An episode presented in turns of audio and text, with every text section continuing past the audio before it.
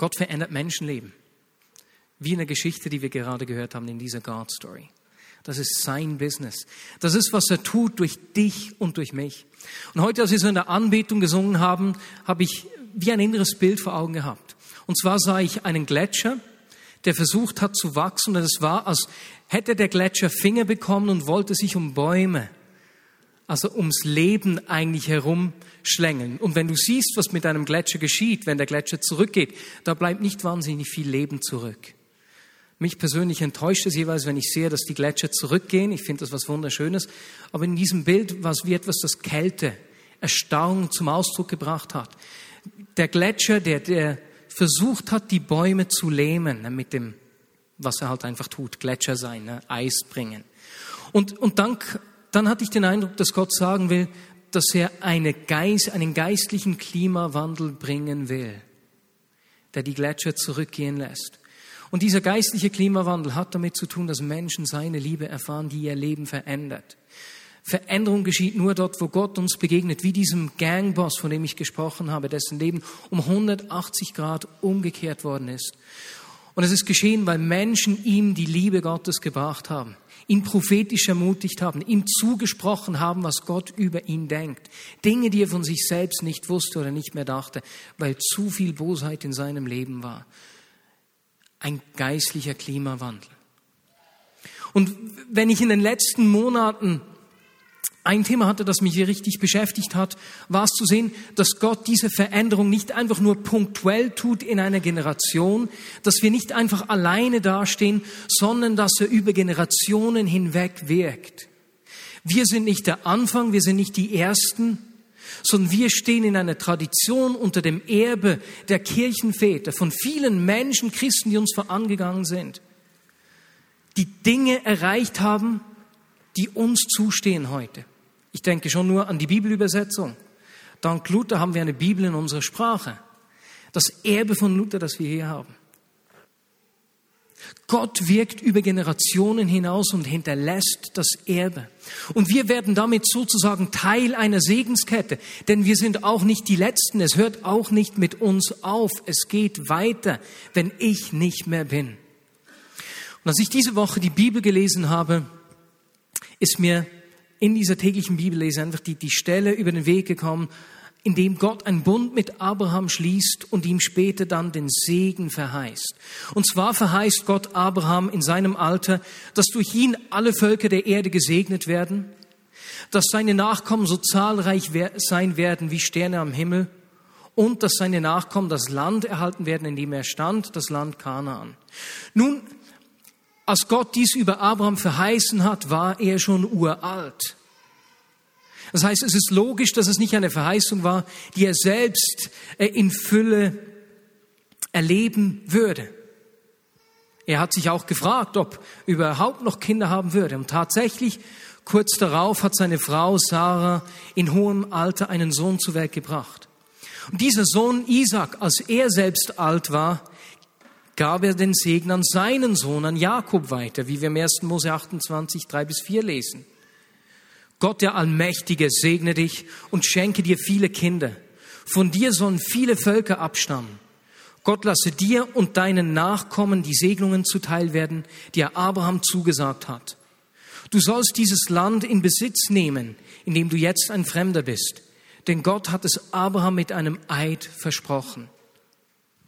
Diese Verheißung, dieser Segen geht über Generationen hinweg. Und wie Abraham erlebt auch Isaac die Erfüllung der Verheißung noch nicht selbst. Es ist, als würde er etwas sehen, das mal kommen wird. Wie wir das im Hebräer 11 dann sehen, in diesem Kapitel, das die Vorbilder des Glaubens beschreibt. Wo wir lesen, wie Abraham, Isaac, Jakob und, und, und im Glauben lebten, ohne selbst die vollständige Erfüllung der Zusagen erlebt zu haben. Aber sie haben diese Verheißungen ihrer Väter umarmt die sie aus vergangenen Generationen erhalten hatten. Und sie geben den Segen an die kommenden Generationen weiter. Und es entsteht so was wie eine Segenslinie, eine richtige Segenslinie. Da ist ein Erbe, das zurückbleibt. Und später geschieht das tatsächlich. Das Volk wächst. Sie nehmen das Land in Besitz und wie Gott Jakob zugesprochen hat, sind sogar Könige unter seinen Nachkommen. Dieser Segen geht als Erbschaft über Generationen hinweg weiter und da baut sich richtig etwas auf. Und weswegen ist das von Bedeutung für die Absichten, die Gott heute mit uns hat, für unsere Zeit. Dieser Gedanke der Erbschaft, des Wirkens Gottes über Generationen hinweg. Ich möchte zwei Gedanken dazu weitergeben. Das erste ist, dass eine Erbschaft etwas Spezielles mit sich bringt. Eine Erbschaft erhältst du nicht aufgrund deiner Leistung. Nicht etwas, was du dir erarbeiten kannst. Nein, eine Erbschaft erhältst du durch Beziehung. Du kannst sie nicht verdienen. Du erhältst sie durch Zugehörigkeit. Es ist Zugehörigkeit, die dir einen Anteil an einer Erbschaft gibt. Wir in der Schweiz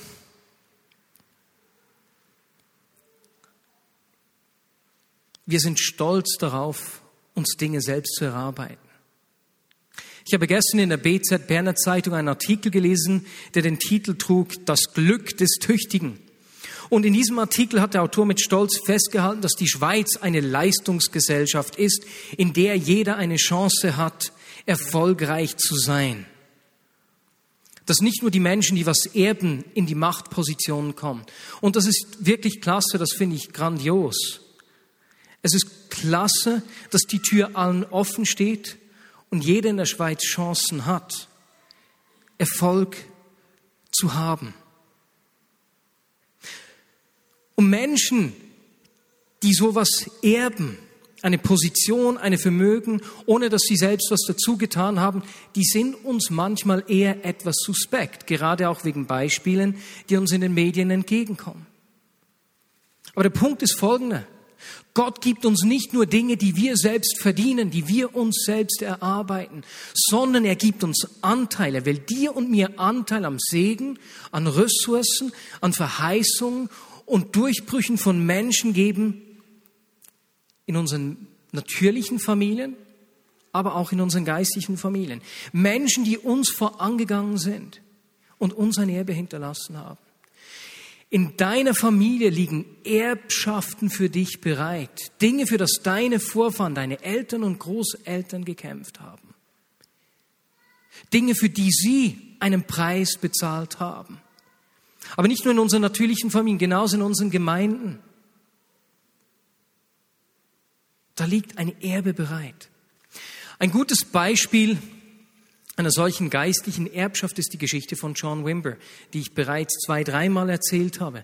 Der Anfang der 80er Jahre ein Jahr lang jeden Sonntag über Heilung gepredigt hat, ohne dass etwas geschehen ist. Wenn ich bisher die Geschichte erzählt habe, habe ich immer gesagt, dass er ein halbes Jahr gepredigt hätte. Ich habe untertrieben. Ich habe herausgefunden, das war beinahe ein Jahr. Stell dir das mal vor. Jeden Sonntag hat er beinahe ein Jahr über Heilung gepredigt und es ist nichts geschehen. Stell dir vor, wie sie da mit Tränen der Enttäuschung, Gefühlen des Versagens gelebt haben, aber dran geblieben sind. Und nach einem Jahr geschah die erste Heilung. Kurze Zeit später hat John Wimber am Fuller, an der Fuller University of World Missions den Kurs MC 510 Missions Class 510 gehalten, an dem Schüler aus der ganzen Welt teilgenommen haben. Und weißt du, was geschehen ist? Die haben die Heilungen einfach so erlebt, ohne dass sie ein Jahr lang gepredigt haben. Das ist ein Erbe übergegangen auf sie. Der Durchbruch dieser Gemeinde von John Wimber hat ihnen und uns die Tür geöffnet und uns Anteil an einem Erbe gegeben, das wir nicht verdienen, uns nicht durch eigene Leistung holen, sondern aus Beziehung, aus der Zugehörigkeit zur Familie, zu der Gemeinschaft des Reiches Gottes. Gott will uns solche Erbschaften schenken. Weswegen sind diese Erbschaften wichtig? Zweitens, sie geben uns einen anderen Ausgangspunkt, eine andere Ausgangslage. Wir beginnen nicht bei Null. Wir müssen das Rad nicht immer neu erfinden, sondern wir können auf dieser Erbschaft aufbauen. Wie bei John Wimber, wie wir das gesehen haben. Wenn er beinahe ein Jahr lang über das Thema Heilung predigte, erleben wir das heute regelmäßig. Es ist beinahe natürlich. Eine God-Story, die ich diese Woche äh, gehört habe, die hat mich richtig ermutigt, richtig gefreut. Es ist ein 14-jähriger Schüler, der seit ein, zwei Jahren an Narkolepsie litt, einer Schlafkrankheit. Und der war einfach immer müde. Egal wie viel er geschlafen hat, er war dauernd müde. Und ich habe gestern mit seinem Vater telefoniert, der hat gesagt, dass sie einfach, sie konnten nicht mehr. Sie waren am Ende ihrer Kräfte, sie waren bei Ärzten, haben viel gebetet und nichts hat irgendwie gefruchtet. Und dann war dieser Junge in der Landschulwoche mit der Schule im Wallis und auf, der, auf einer Wanderung kommen sie an einem kleinen katholischen Kirchlein vorbei und der Lehrer hat gesagt, dass da oft Kranke hingehen und einfach Gott ihr Herz ausschütten und um Heilung beten. Dieser 14-jährige Junge hat das Gleiche getan, hat da Gott sein Herz ausgeschüttet und gesagt, Gott, greif einfach ein.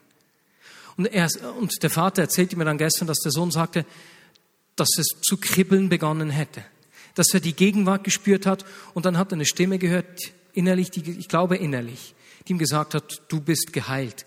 Und er konnte das gar nicht glauben. Aber am nächsten Morgen, als er aufwachte, war die Müdigkeit weg. Das erste Mal seit ein, zwei Jahren. Und das ist jetzt vier Wochen her, die Müdigkeit ist nicht wieder zurückgekommen. Das ist nicht wahnsinnig.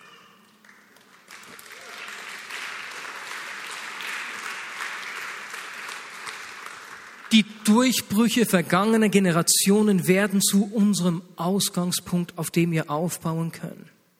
Deswegen sind diese Erbschaften so wichtig. Deswegen ist es wichtig, dass wir diese umarmen. Als ich ein Teenie war, empfand ich, dass Gott zu mir sagte, dass ich größere Dinge sehen würde als meine Eltern. Und ich hatte unglaubliche Hemmungen, diesen Gedanken zu umarmen, denn es klang für mich irgendwie anmaßend. Und erst vor sechs Jahren habe ich gemerkt, dass es alles andere als überheblich ist, sondern eher das Gegenteil. Es ist überheblich, wenn ich das nicht annehme. Denn damit kann ich die Durchbrüche, die Sie erlebt haben, nicht umarmen und muss es selbst erleben. Und das ist eigentlich überheblich. Wenn ich das, was meine Eltern mir geben wollen und geben können, nicht umarme. Und das habe ich erst vor fünf, sechs Jahren verstanden, dass es natürlich ist, dass wir mehr sehen. Es wurde mir bewusst, dass meine Eltern und die Leiter vor uns Schlachten geschlagen haben, die ich nicht mehr schlagen muss. Eben vor 30 Jahren glaubten weite Teile der Kirche nicht, dass Gott heute noch spricht. Die weitläufige Meinung war, dass das Reden Gottes mit den Aposteln zu Ende war. Das hat sich vollständig verändert. Wir leben in einer anderen Ausgangslage. Vor 30 Jahren glaubten weite Teile der Kirche nicht, dass Gott heute noch heilt. Auch das soll mit den Aposteln zu Ende gegangen sein. Das hat sich völlig verändert. Heute kannst du auch in konservative Gemeinden gehen, die an glauben, dass Gott heute noch heilt. Wir leben in einer neuen Ausgangslage. Weswegen? Weil die Leiter, die Väter vor uns Durchbrüche erlebt haben, Dinge umkämpft haben, um die wir nicht mehr kämpfen müssen. Es hat sich vollständig verändert. Das Gleiche kann ich, das ist eine Geschichte, die mir unglaublich gefällt, kann ich auch über das Thema Einheit sagen. Ich denke, noch vor 20 Jahren wäre es undenkbar gewesen, dass wir als Vignette hier in den Räumen des EGW sein dürfen. Vor 20 Jahren waren die Beziehungen zwischen Gemeinden und Gemeindeverbänden noch nicht wirklich gut. Vor etwa 18 Jahren den, haben wir den Toronto-Segen erlebt bei uns. Und ein Leiter eines großen Gemeindeverbandes der Schweiz hat begonnen, Artikel gegen diesen Aufbruch und gegen uns und andere zu schreiben in dieser Zeit. Und kurz nach dem Beginn dieses Aufbruchs hat in Südkorea ein Anlass stattgefunden, an den eine große Schweizer Delegation ging. Es waren etwa 90 Personen, viele Leiter darunter, unter anderem auch mein Vater und der Leiter dieser Gemeindebewegung. Es waren, die Schweizer Delegation war so groß, dass die Swissair die Economy-Klasse überbucht hat. Und so wurden zwei Personen in die Business Class versetzt, ohne dass sie mehr zahlen mussten. Mein Vater und dieser andere Leiter. Und die trafen sich dann in der Business-Klasse und beide dachten voneinander, du Mann, die Gemeinde lässt sich auch nicht lumpen, ihre Leiter Business Class fliegen zu lassen. Als sie miteinander gesprochen haben, haben sie dann rausgefunden, dass beide abgegradet wurden. Und die hatten also den ganzen Flug nach Seoul Zeit, miteinander zu sprechen. Und weißt du was? Das ist eine Beziehung entstanden. Und das hat etwas völlig verändert. Kurz darauf hat ein älterer Mann sieben äh, Leiter von größeren Schweizer Gemeindeverbänden oder Werken gesammelt, die sich seither regelmäßig drei, viermal im Jahr treffen, um füreinander zu beten und einander zu segnen. Und weißt du was? Wir haben Frieden zwischen den Gemeinden. Da hat sich etwas grundlegend verändert. Das ist ein Erbe, das wir umarmen können. Wir haben eine neue Ausgangslage. Und so wurde mir bewusst, dass ich nicht die gleichen Schlachten oder wir nicht die gleichen Schlachten schlagen müssen, die die Menschen vor uns geschlagen haben. Ihr Durchbruch wird zu unserem Ausgangspunkt. Oder bildlich gesprochen, ihre Decke wird zum Boden, auf dem wir aufbauen können. Und deswegen ist es ganz natürlich, dass wir, dass wir mehr sehen werden als die Generation vor uns. Absolut natürlich. In diesem Erbe liegt eine Kraft, weil wir das Rad nicht immer neu erfinden und es uns und anderen nicht beweisen müssen. Aber damit ihre Decke zu unserem Boden werden kann, müssen zwei Dinge geschehen, zwei Voraussetzungen. Erstens, sie müssen bereit sein, das Erbe weiterzugeben. Und zweitens, wir müssen bereit sein, das Erbe anzunehmen. Und beides ist nicht selbstverständlich und deswegen möchte ich diese beiden Punkte etwas genauer anschauen. Zuerst das Weitergeben des Erbes. Ich habe schon am Anfang gesagt, dass es nicht mit uns aufhören wird. Das heißt, ich bin nicht der Letzte. Das heißt, ich muss mir heute schon Gedanken machen, was für ein Erbe ich weitergeben werde an die Generation, die da kommen. Dieser Punkt betrifft mich genauso, nicht einfach nur die Leiter vor mir oder die Menschen, die schon hier sind und etwas älter sind, sondern jeden von uns. Welches Erbe will ich weitergeben? Und ich bewundere das Leitungsteam der Vignette Bern mit meinen Eltern, mit Gasses und Müllers, dass sie die Leitung der Vignette Bern jetzt schon an eine neue Generation weitergeben wo sie eigentlich noch im besten Alter sind. Und ich weiß, dass das große Unsicherheiten auch mit sich bringen kann. Die Frage, wie ihre Rolle und ihr Platz in Zukunft aussieht. Und zu sehen, dass da Leiter vorausgehen, die nicht zuerst an sich und ihre eigene Sicherheit denken, das berührt und begeistert mich und ist mir ein Vorbild.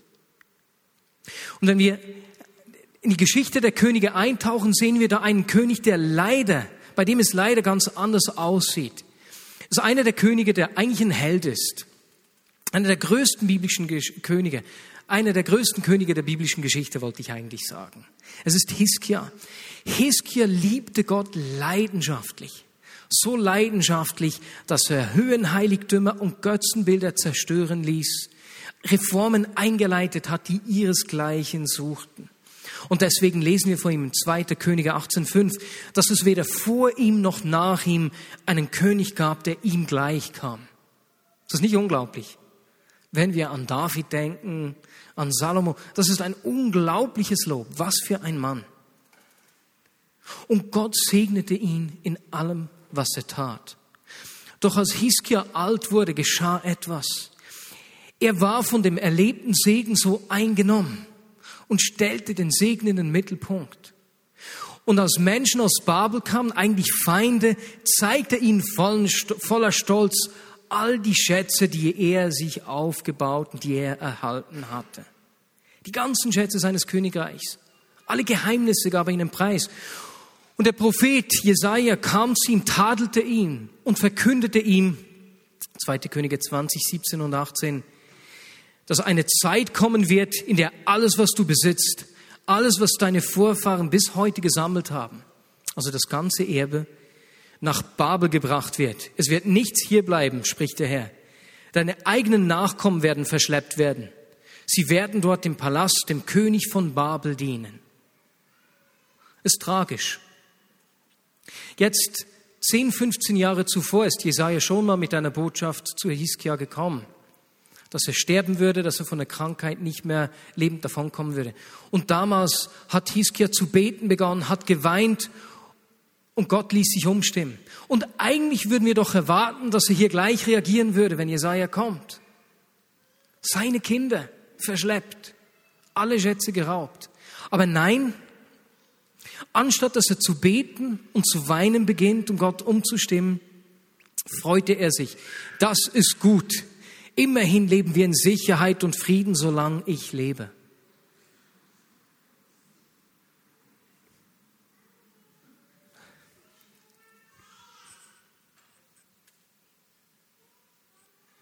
Das ist ein Bruch in dieser Segenslinie. Das ist eine Tragödie.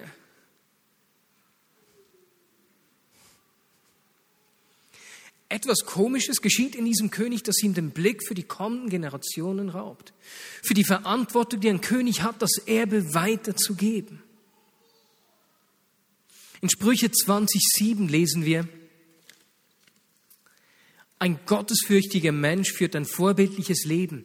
Durch ihn werden seine Kinder gesegnet sein. Er hat dieses Erbe vergessen. Ich will ein bleibendes Erbe hinterlassen. Ich will heute bewusst leben, um den Generationen, die da kommen, ein Erbe, diese Segenslinie weiterzugeben. Es hört nicht mit mir auf. Es geht nicht einfach um mich. Deine und meine Entscheidungen heute haben Einfluss auf die Generationen, die da kommen werden. Deswegen kann ich nicht einfach im Hier und heute und für mich leben. Deswegen muss ich mir überlegen, was für ein Erbe ich den kommenden Generationen hinterlasse. Wie geschieht dies? Auf der einen Seite, wie wir in diesen Sprüchen gelesen haben, durch dieses vorbildliche Leben. In meiner Kindheit und Jugendzeit haben mir meine Eltern einige dieser Dinge nahegebracht. Sehr wahrscheinlich gar nicht bewusst, aber da ist etwas von diesem Erbe, ist in mir aufgegangen, hat Wurzeln geschlagen. Beispielsweise, wenn meine Eltern zu Hause Krach hatten, und gerade als ich 15 war, haben die sich unglaublich viel gestritten, so dass ich manchmal Angst hatte, sie würden sich trennen. Und dann habe ich immer Großvater angerufen, der mir geholfen hat dann. Der hat dann mit Papa oder mit Mama gesprochen. Aber wenn sie Krach hatten, haben sie nicht am Sonntag ein Sonntagsgesicht aufgesetzt, sondern haben auch mal erzählt, wie es wirklich steht. Dad hat sich entschuldigt, wenn er Fehler gemacht hat. Und ich habe einen authentischen Glauben erlebt. Da gab es nicht zwei Gesichter. Und das hat mich angesteckt, das will ich auch. So will ich auch leben. Ich habe zu Hause gelernt, dass man sich als Christ umeinander kümmert. Und so hatten wir eigentlich immer Menschen, die mit uns gewohnt haben. Ich kann mich erinnern, einmal war das eine alleinerziehende afrikanische Frau, die gerade ihr zweites Kind erhalten hat, die dann ein, zwei Jahre bei uns wohnte. Und es war richtig spannend da das zu erleben als Familie, Raum zu machen im Haus und eine ganz neue Kultur kennenzulernen.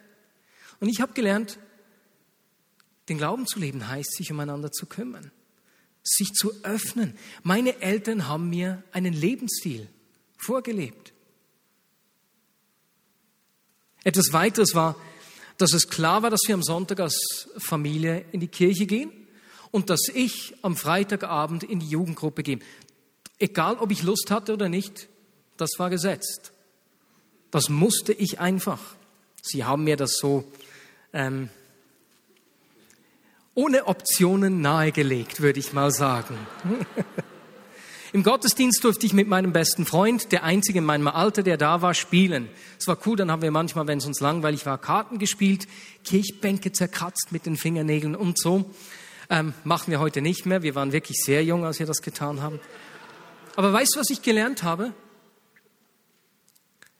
Ich bleibe dran, auch wenn ich manchmal keine Lust habe und keinen Spaß habe. Die Sache mit Gott, da geht es nicht einfach um meine Lust und meinen Spaß im Moment. Das haben mir meine Eltern beigebracht, indem ich in den Gottesdienst mitgehen und in die Jugendgruppe gehen musste. Eltern, lasst euch nicht von euren Kindern auf der Nase rumtanzen. Die wissen nicht, was ihnen gut tut. Ihr seid die Eltern. Ihr seid die, die durch das vorbildliche Leben den Segen hinterlasst. Etwas weiteres, was ich gelernt habe. Ich habe gesehen bei meinen Eltern, meinem Vater in diesem spezifischen Beispiel, dass er anderen Menschen Raum schaffte. Eines der eindrücklichsten Erlebnisse habe ich bei einem Anbetungsleitertreffen erlebt. Es hat einen Stock tiefer im Eleven stattgefunden. Und während der Anbetung hat mein Vater plötzlich begonnen, Arabisch zu singen. So, so ähnlich wie Arabisch, würde ich sagen, weil er kann ja nicht Arabisch singen. Und weil er nicht eine ausgebildete Stimme hat, hat es auch nicht immer lupenrein geklungen. Und ehrlich gesagt war es mir ziemlich peinlich. Ich stand neben meinem Vater und dachte die ganze Zeit nur, Dad, hör auf, hör auf, das klingt schief. Und weißt du, was geschehen ist? Plötzlich beginnt der Mann hinter mir zu singen. Ein Araber, der mitgekommen ist. und der Geist Gottes erfüllte den Raum. Und ich war in Tränen aufgelöst, weil ich realisierte, dass dieser Mann nie zu singen begonnen hätte, wenn nicht mein Vater ihm den Weg geebnet und ihm den Raum geschaffen hätte. Das hat mich getroffen. Und es war ihm nicht peinlich, doof dazustehen. Das will ich auch. Ich will Raum schaffen, auch wenn es für mich peinlich ist.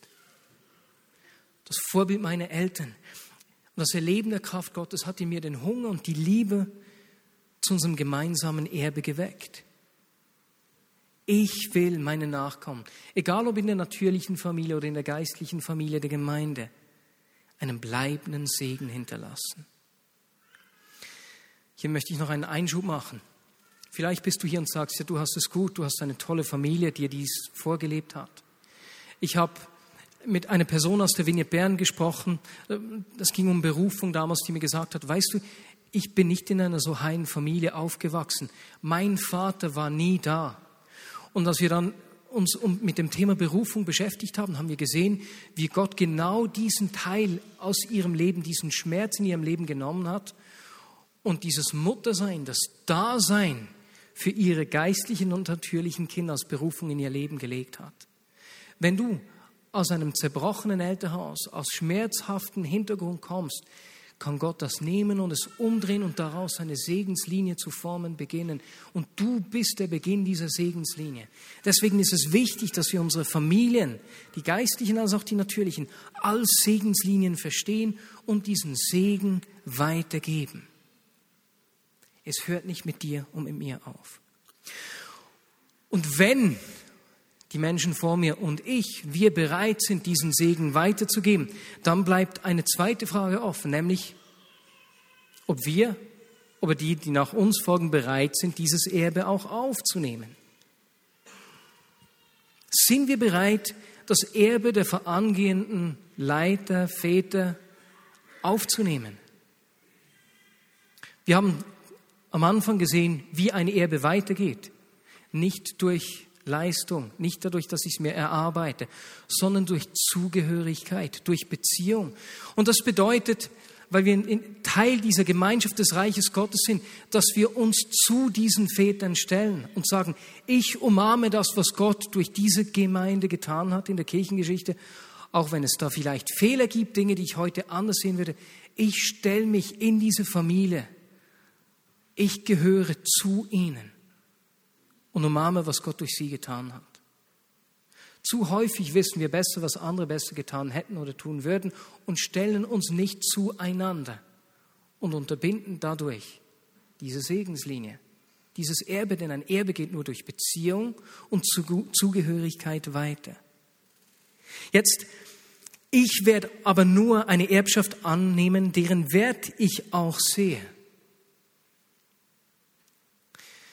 Wenn ich mit Menschen spreche, fällt mir immer wieder, so fallen mir spezielle Begabungen dieser Menschen auf. Es gibt ja so Menschen, die äh, Karten schreiben und wahnsinnig andere Menschen wahrnehmen.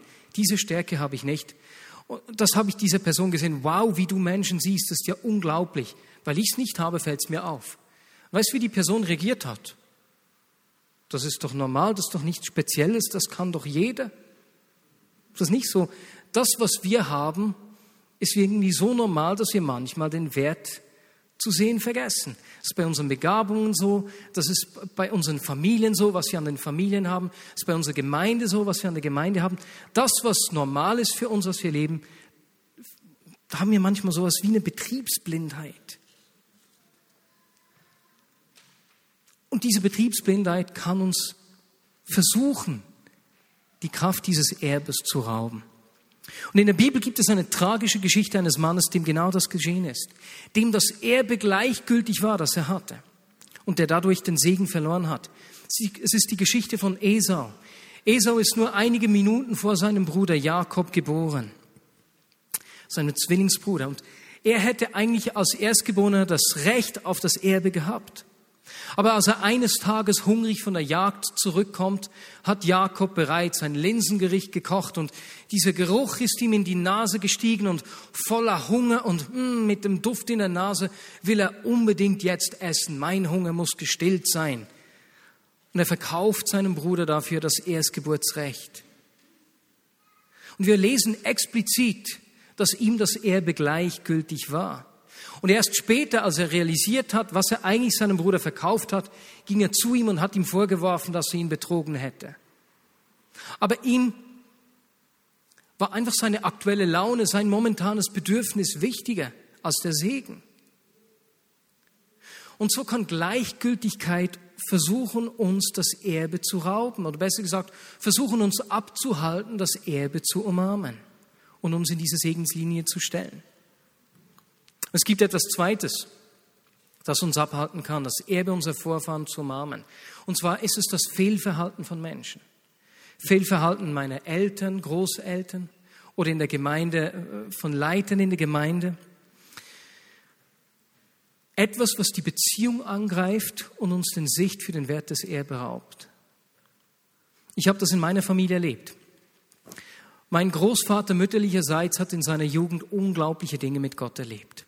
Dinge, die mir echt, da bleibt mir der Mund offen, wenn ich das höre. Im Alter, kurz vor seinem Tod, hat er begonnen, uns diese Geschichten zu erzählen. Durch seinen Job ist er immer wieder auf Bauernhöfe gekommen, hat diese Bauernhöfe besucht.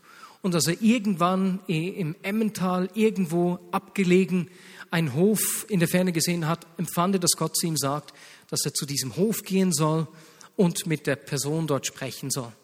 Da hat er also an die Tür des Bauernhofs geklopft und nichts hat sich getan. Ich weiß nicht mehr genau, wie lange das war. Es war zwischen 15 Minuten und 30 Minuten stand er da und hat an die Tür geklopft. Die Tür ging nicht auf. Nach 15 oder 30 Minuten öffnete eine Person, ganz betrübt, fragt ihn, was er will, er erzählt etwas und die Frau erzählt ihm, dass sie sich gerade das Leben nehmen wollte, schon auf dem Stuhl stand, den äh, Strick um den Hals, als er an die Tür klopfte. Ihr Mann würde sie schlagen und sie im Winter in der Nacht einfach im Nachthemd in der Kälte rausstellen äh, vor die Tür, die Tür schließen und sie hätte einfach das Leben satt. Und mein Großvater hat die Frau da zu Jesus geführt. Und als der Mann nach Hause kam, hat er den Mann zu Jesus geführt. Und diese Familie hat sich völlig verändert. Unglaubliche Geschichten. Das Problem war, dass mein Großvater eine schlechte Entscheidung getroffen hat und ich ihn nur als bitteren alten Mann kennengelernt habe. Wenn immer wir kamen, hat er uns nur auf Berndeutsch, würden wir sagen, argwäfflet, angemotzt. Und erst in dieser letzten Phase hat uns diese Geschichten erzählt.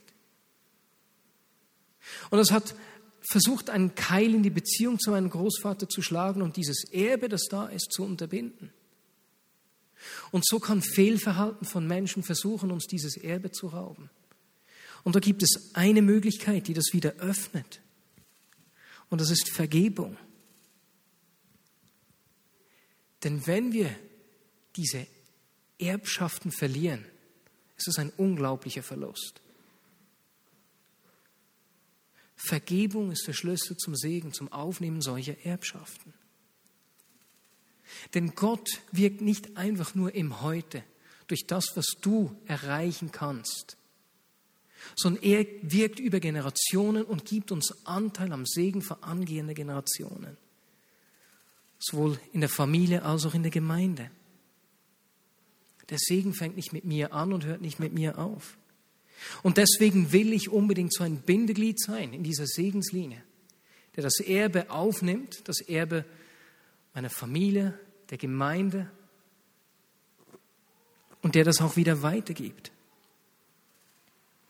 Aus diesem Grund werde ich auch in den kommenden Wochen einige Predigten halten, in denen ich über das Erbe unserer Gemeinde spreche, einfach um, um diese Grundlage, diesen Reichtum, diesen Wert etwas nach vorne zu holen, Fundament zu legen. Aber das kommt nicht mehr heute, sondern dann. Ja, vielleicht bist du heute hier und du hast das Erbe deiner Familie, egal aus der natürlichen oder der geistlichen Familie, nicht angenommen. Vielleicht, weil du gedacht hast, du hättest es nicht verdient, weil du dich nicht gut genug gefühlt hast. Vergiss nicht, ein Erbe halten wir nicht aus Leistung, sondern aus Beziehung. Vielleicht bist du aber auch hier und in einer Familie oder der Gemeindefamilie hat Fehlverhalten von Menschen dazu geführt, dass du das Erbe nicht aufgenommen hast und dich nicht in diese Segenslinie gestellt hast. Aber vielleicht war dir dieses Erbe auch einfach nur egal. Und Gott möchte dir heute Anteil an dieser Erbschaft geben, dass du Teil der Segenslinie werden kannst oder so eine Segenslinie beginnen kannst. Lass doch einen Moment ruhig sein, bevor ich für diese drei Sachen dann auch noch beten möchte.